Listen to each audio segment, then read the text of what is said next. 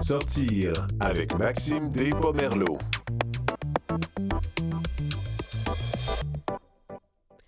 Bon midi à tous et à toutes, ici Maxime Despomerleau pour une nouvelle édition de Sortir, le magazine culturel inclusif de Canal M. Avec mes invités aujourd'hui, on couvre le cinéma, les arts visuels et l'humour. D'abord, je m'entretiens avec les artistes du film français Patient, Fabien Marceau, Mehdi Idir et Pablo Poli. Je reçois Patricia Bérubé, étudiante à la maîtrise en histoire de l'art, et on parle du 29e gala Humour aveugle qui a lieu ce week-end. Reste avec nous.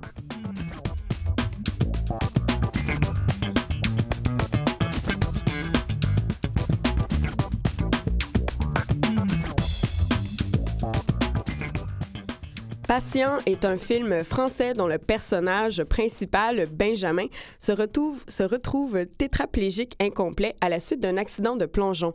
L'histoire est inspirée du slammer Grand Corps Malade, Fabien Marceau, et de son année passée en centre de rééducation. J'ai rencontré l'artiste ainsi que le réalisateur Mehdi Idir et l'acteur principal Pablo Poli lors de leur passage à Montréal pour la promotion du film. Vous êtes au Québec pour promouvoir euh, la sortie du film Patient. Il est déjà sorti en France le 1er mars. Comment ça se passe jusqu'à maintenant, la, la réception auprès du public? Bah, ça se passe. Tu veux y aller Non, non. Vas-y. ça se passe plutôt très bien. C'est au-delà de nos attentes. On a, on a déjà on a fait une très longue tournée d'avant-première, donc on commençait déjà à avoir de très bons retours des, des- des gens après les projections et puis des bons retours de, de la presse. On savait pas si le public allait suivre et finalement le, le public a suivi puisqu'on est déjà à 1 million 200 000 entrées en France, donc c'est énorme pour nous. Donc on est très très content.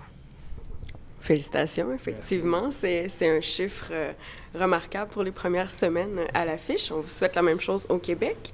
Euh, Fabien, euh, je vais aller avec vous. Euh, C'est tiré de votre euh, autobiographie, Patient, qui est parue en 2012. Qu'est-ce que ça fait de voir votre histoire portée à l'écran? Et surtout, quelle est la différence entre communiquer votre histoire à l'écrit et maintenant à l'image?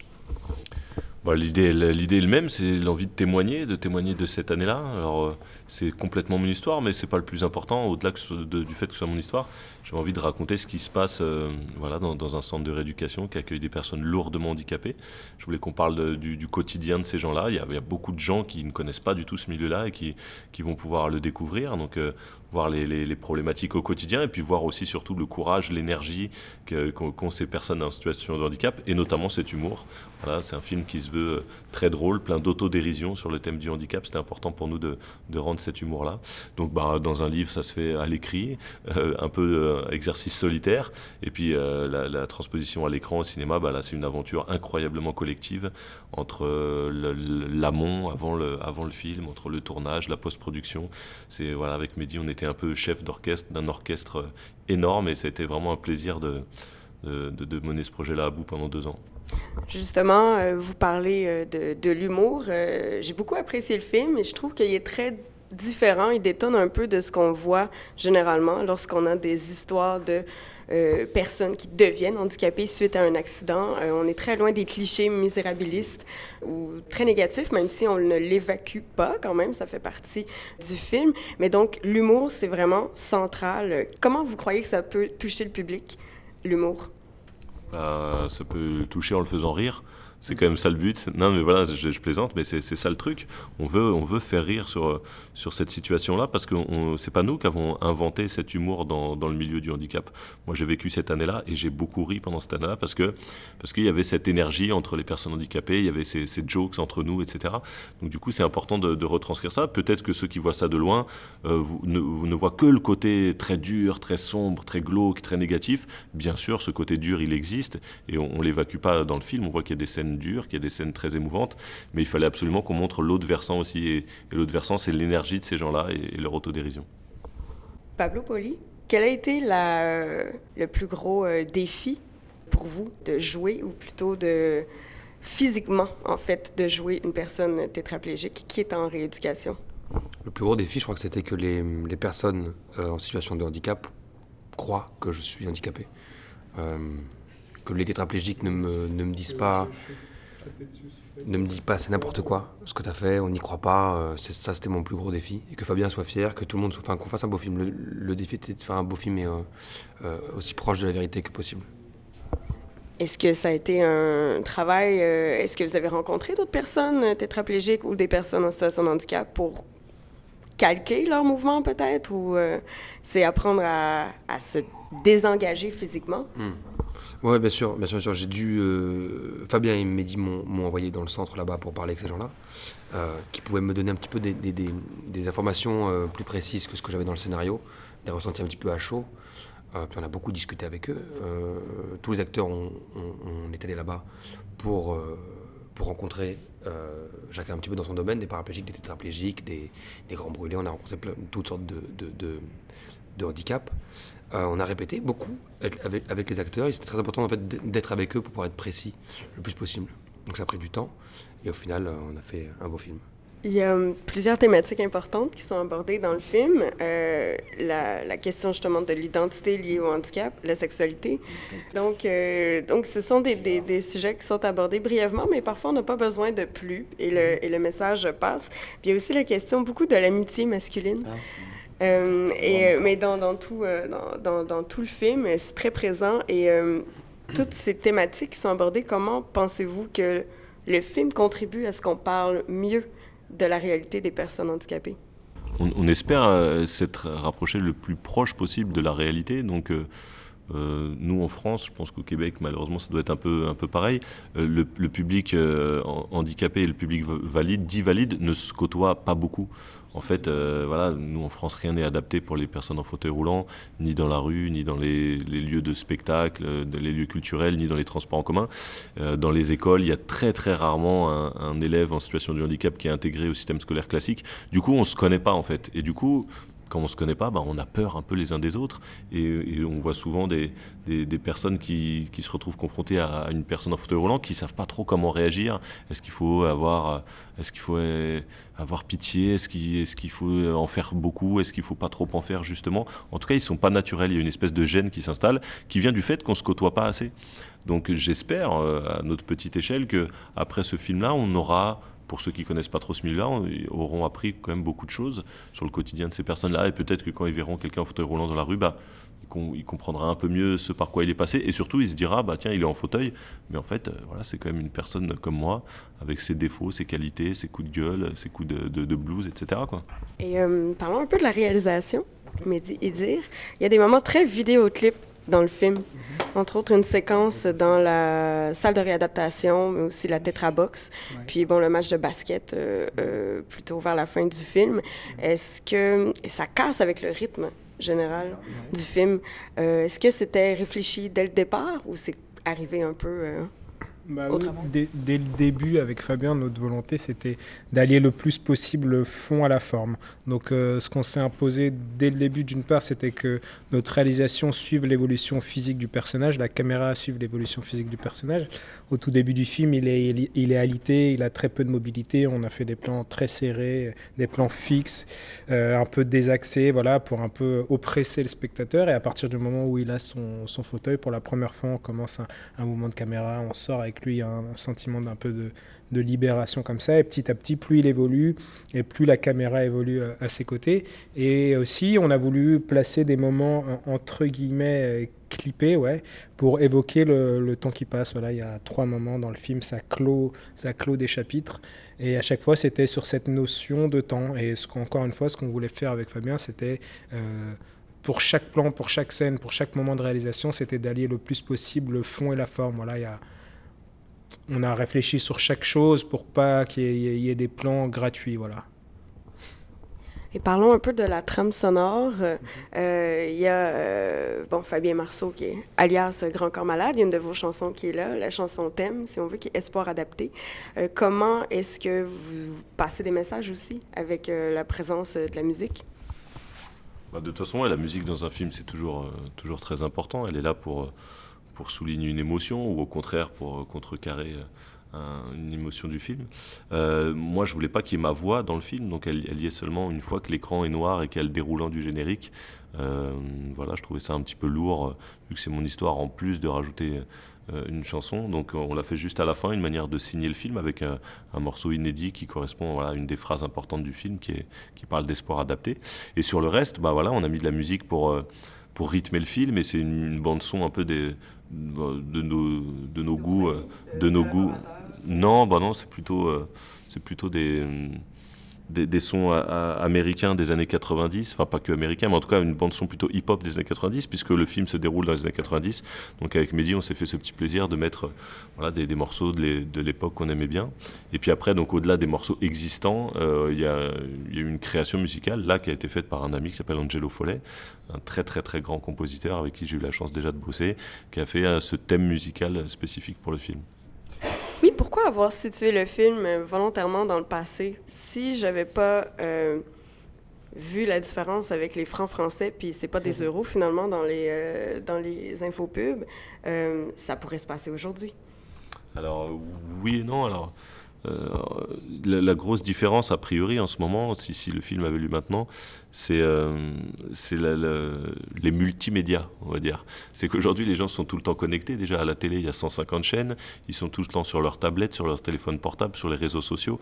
Et moi, à l'époque, puisqu'on parle d'une époque d'il y a 20 ans, il n'y avait rien de tout ça. Il n'y avait même pas les téléphones portables. Et du coup, peut-être que ça change la donne. Vous dites que ce serait pareil, mais pas forcément. C'est un film vraiment sur les liens humains. Et, la vie de Ben redémarre une fois qu'il a son fauteuil roulant, qu'il va dans les couloirs, et que dans les couloirs, il rencontre Farid, Samia, Steve, tout ça.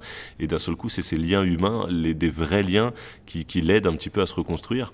Et ces liens humains, j'espère qu'ils existent encore, mais peut-être qu'ils sont un peu biaisés par le fait qu'il y a beaucoup de gens qui restent dans leur chambre et qui passent leur, leur journée sur les réseaux sociaux. Euh, en terminant, euh, j'avais une question par rapport à euh, la représentation médiatique du handicap et des personnes handicapées dans le cinéma, dans la télévision. Comment, euh, premièrement, c'est quoi votre perception par rapport à ce traitement médiatique-là? Et euh, comment est-ce que vous croyez que patient s'insère dans, euh, là-dedans, s'insère dans ce, cet, écosystème médiatique? J'ai l'impression que dans, dans, le, paysage médiatique, c'est un peu comme dans la vie de tous les jours, c'est-à-dire qu'on ne voit pas beaucoup de personnes handicapées. Une fois de plus, on voit que l'intégration euh, dans le milieu du travail d'une manière générale et dans le milieu de l'audiovisuel en particulier, elle n'est pas évidente, elle n'est pas facile. On voit peu de personnes handicapées à la télé, on en voit peu au cinéma, on en voit peu dans, euh, peut-être un peu plus à la radio, mais c'est pas sûr. Du coup, euh, voilà, là, en, revanche, la deuxième partie de la question, comment patience s'insère là-dedans, ça c'est pas à moi de le dire, c'est au public, c'est, nous, on n'a pas du tout de recul sur notre film, en sort tout juste, donc maintenant, ça va, on va voir comment les gens le prennent et comment euh, peut-être ils s'ouvrent un petit peu sur un thème qu'ils connaissent pas bien, comment ils découvrent la réalité du handicap. voilà, ça, ce sera pas à nous de le dire. Merci beaucoup. Bon succès euh, au Québec. Vraiment euh, bonne, euh, bonne première. Merci beaucoup. Merci.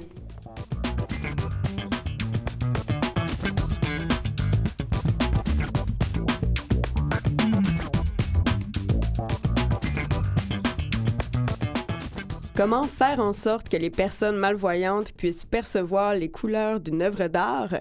C'est le questionnement qui a mené notre prochain invité à conjuguer science et art pour rendre la culture plus accessible à tous. Patricia Bérubé, étudiante à la maîtrise à l'Université de Montréal. Bonjour. Bonjour. Bienvenue dans nos studios. Merci. On va commencer d'abord par faire un bref retour sur votre euh, parcours académique.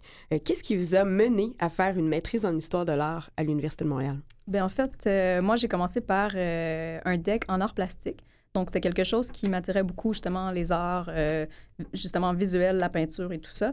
Puis, j'ai fini par faire un AEC, un certificat en animation 3D en jeux vidéo au Centre NAD à Montréal. Puis, donc, j'ai un peu toujours baigné dans soit les technologies ou soit les arts.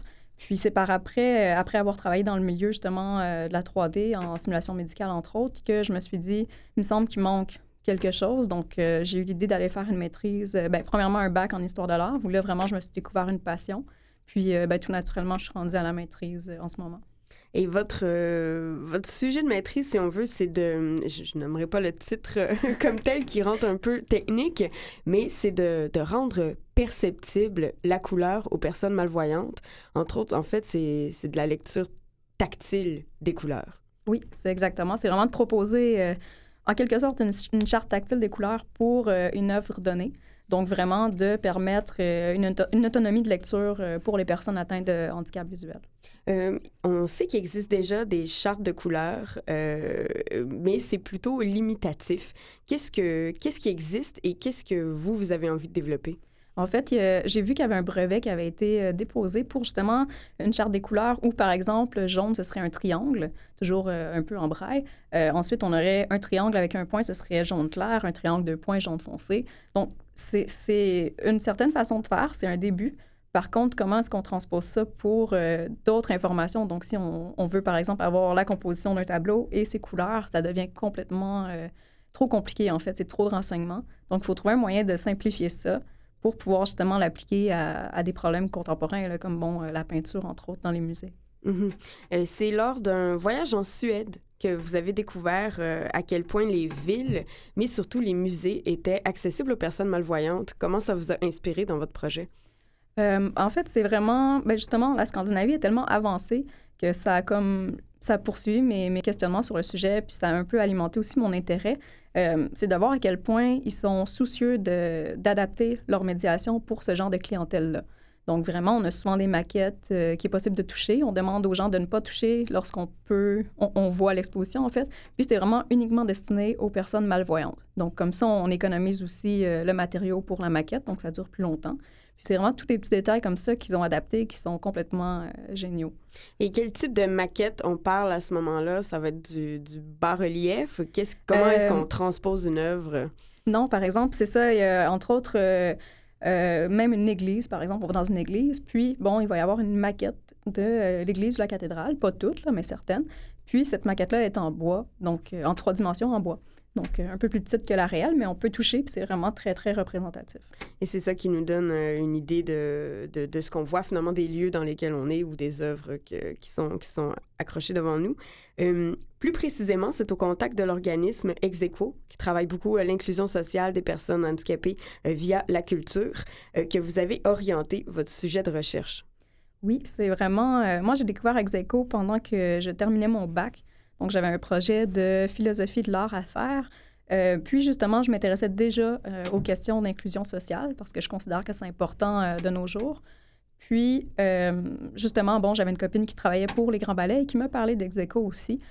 par exemple, bon, les activités où ils, ils, emmènent des jeunes ou des personnes dans, dans, le besoin, en fait, ou qui n'ont pas les conditions sociales faciles pour accéder justement à la culture, ils les emmènent voir, par exemple, Le Petit Prince au Grand Ballet. Puis, euh, ce qui ressort de ces expériences-là, c'est que non seulement ces jeunes-là ou ces gens-là sont transformés, mais l'image qu'ils livrent ou la vision qu'ils livrent de la culture est tellement... C'est rafraîchissant, en fait. C'est quelque chose qu'on... Peut-être des trucs que nous, on voit pas et qu'eux, ils ramènent et ils disent, euh, bon, ben moi, c'est ça que je trouve beau dans ce projet-là. Ça ramène quelque chose, je trouve, qui manque en ce moment. Euh, entre autres à Montréal. Mm-hmm. Et euh, pour faire ce prototype euh, que, que, que, vous êtes en train de développer dans le cadre de votre maîtrise, vous avez choisi une œuvre d'un artiste québécois, Alfred Pellan, et c'est bannière de l'exposition Prisme Dieu. Est-ce que vous pouvez nous, nous décrire brièvement l'œuvre, mais surtout pourquoi vous avez choisi cette œuvre pour, pour travailler sur votre prototype? c'est une œuvre abstraite, en fait, de l'artiste. Puis, euh, ce qui est particulier, c'est que c'est composé de quelques formes géométriques, donc des triangles, des ronds, mais euh, le petit clin d'œil, c'est que les ronds, c'est des yeux. Donc ça, ça a été euh, la première raison du choix. C'était vraiment justement de choisir cette œuvre-là pour leur donner une nouvelle vision de l'artiste. Puis, bon, il y avait plusieurs critères aussi éventuellement dans la liste, donc il fallait que ce soit une œuvre abstraite, absolument, parce que pour moi, c'était moins facile de visualiser une œuvre abstraite quand on se ferme les yeux, par exemple, avec une description auditive, que de dire, euh, par exemple, un paysage figuratif, il y a une dame avec un panier. Ça, tout le monde peut visualiser ça, alors que l'abstrait, c'est un peu plus subjectif. Puis, il fallait également qu'il n'y ait pas trop de couleurs, comme c'est un projet de maîtrise et qu'il faut rester dans les temps et que, bon, pour moi, c'est essentiel que le projet se concrétise. Donc, euh, je veux un truc qui soit réalisable.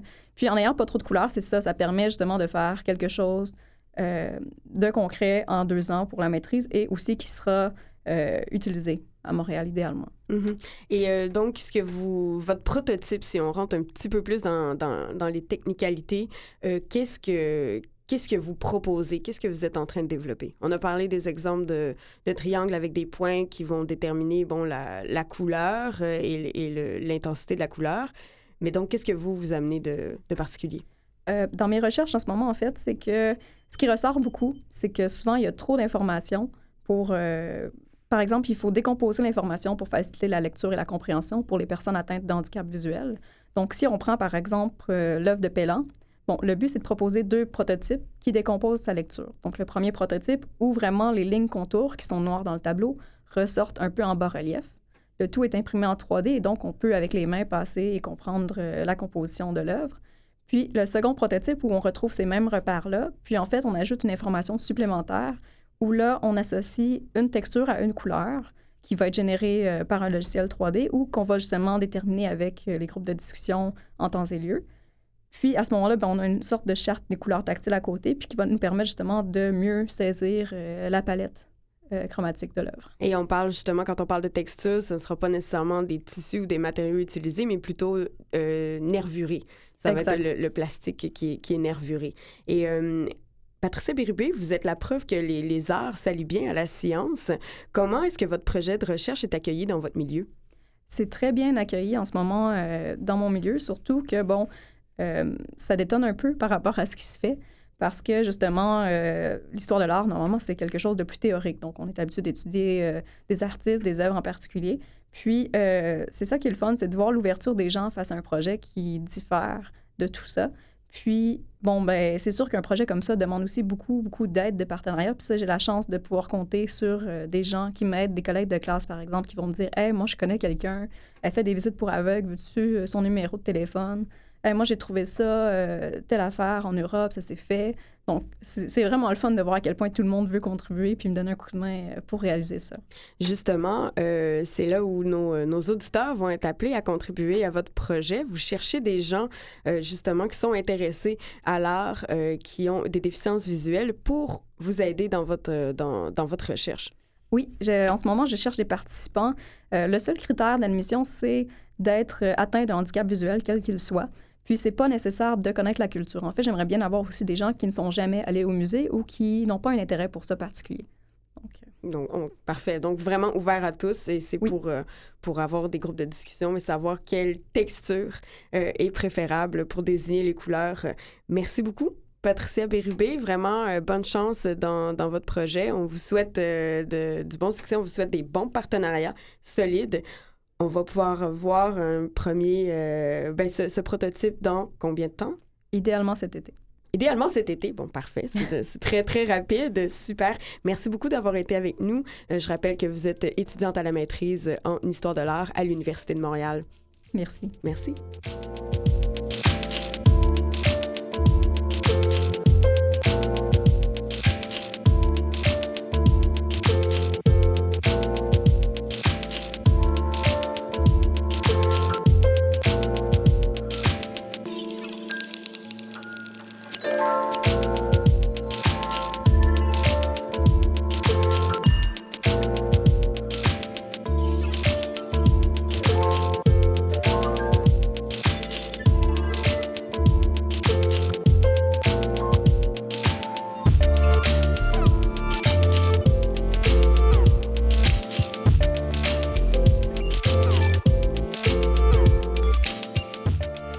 Le 29e Gala Humour aveugle ce samedi, le 29 avril, au Théâtre Saint-Denis.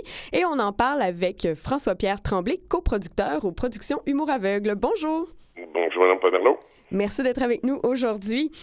D'abord, qu'est-ce que le gala Humour aveugle a de spécial? Comment se démarque-t-il des autres soirées d'humour? Oui, ben en fait, c'est pas vraiment une soirée d'humour, c'est vraiment un gala d'humour comme tel. Alors, c'est un, c'est un grand spectacle à grand déploiement avec euh, le gros kit de son d'éclairage, de tech, deux écrans géants, quatre musiciens professionnels qui font l'entrée puis la sortie des humoristes. Et ça se passe au Théâtre Saint-Denis 1, qui est le temple de l'humour au Québec. Donc, c'est vraiment un spectacle mémorable. Et c'est un spectacle de trois heures avec une entraque de 15-20 minutes au milieu. Alors, euh, où on présente en moyenne huit ou neuf humoristes euh, par représentation. Alors, c'est vraiment un, grand spectacle et puis pour une bonne cause. Alors, ça permet d'aider la Fondation des aveugles du Québec à avoir de la visibilité euh, pour l'organisme et aussi à ramasser des sous puisque c'est aussi une des principales sources de financement de l'organisme. Mm-hmm. Comment, bon, 29e gala, il y en a deux ou trois par année. C'est un partenariat qui dure depuis un bon moment avec le milieu de l'humour. pourquoi justement ce, cette collaboration entre le milieu de l'humour et la Fondation des aveugles du Québec? Ben, euh, principalement, c'est que moi, je, bon, je, travaille, je collabore et je fais du bénévolat aussi, en plus de travailler pour l'organisme depuis là, presque une vingtaine d'années. Euh, moi-même, je suis diplômé de l'École nationale de l'humour, je suis humoriste, c'est mon métier. Alors, euh, c'est la Fondation des aveugles qui m'a approché pour que je mette sur pied, là, au départ, ce, ce, ce gala-là, qui a commencé tout petit au départ au Théâtre du Jésus. Euh, pour aller par la suite au Théâtre Olympia. Et puis maintenant, on est installé au Théâtre Saint-Denis, euh, Saint-Denis 1, devant 2200 personnes depuis plusieurs années. C'est depuis 2004, en fait, que les galas ont lieu. Puis c'est environ euh, deux, deux, deux, galas par année, dans, dans moyenne deux représentations. Mm-hmm. Présentez-nous quelques humoristes qui seront de la soirée. C'est samedi et dimanche. Il y en a certains qui, qui reviennent d'édition en édition et il y en a aussi des nouveaux. Oui, ben ce coup-ci, euh, en fait, euh, on a une très très belle brochette. Le spectacle va être animé par Philippe Laprise. Euh, c'est la troisième fois qu'il anime le gala et il est venu à quelques reprises comme invité également sur nos galas. Alors c'est un habitué. donc Philippe anime le spectacle comme invité, on a Pierre-Luc Pomerleau. Lui, c'est sa première fois qu'il est sur, euh, nos galas, donc on est très content.